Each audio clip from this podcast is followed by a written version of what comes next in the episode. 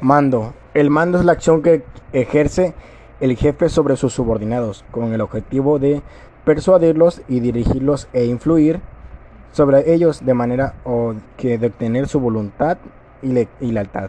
Obediencia, tanto en el desempeño de una función como en el cumplimiento de una, de una misión. El mandar es una presión de autoridad.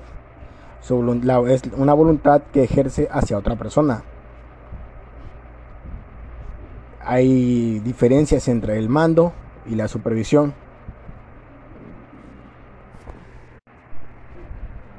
Para la diferencia del mando y la supervisión, el mando tenemos que saber lo que existe tres elementos. Determinar, establecer y vigilar. Las acciones son lo que debe hacerse, cómo debe hacerse y con lo que debe hacerse. Sus funciones son directiva, administrativa y supervisora. Las formas del mando es una orden verbales o escritas. ¿Qué va a hacer? ¿Quién lo va a hacer? ¿O dónde lo va a hacer? A diferencia de la supervisión.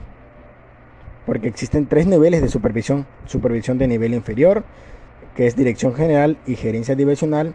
Supervisión a nivel medio, que es jefes de departamento y jefes de oficina. supervisión inmediata o de línea, que son jefes de selecciones. Esto, esto pasa con unos un, una plan, un plan de trabajo, que la única manera de, de, satisfacer, de saber lo que los empleados deben saber, es determinarle un plan de trabajo por escrito, reuniones.